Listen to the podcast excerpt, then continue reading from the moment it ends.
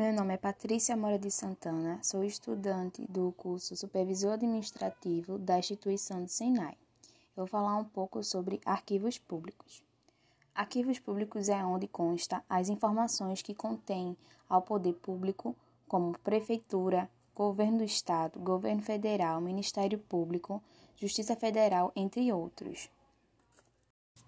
É necessário a organização dos arquivos públicos e o valor administrativo, fiscal, legal e histórico. De excerto documental devem ser de fundamental importância para o cotidiano das instituições e pessoas que podem utilizá-los para pesquisas. Com isso, permite a organização de maneira inteligente de toda a documentação importante.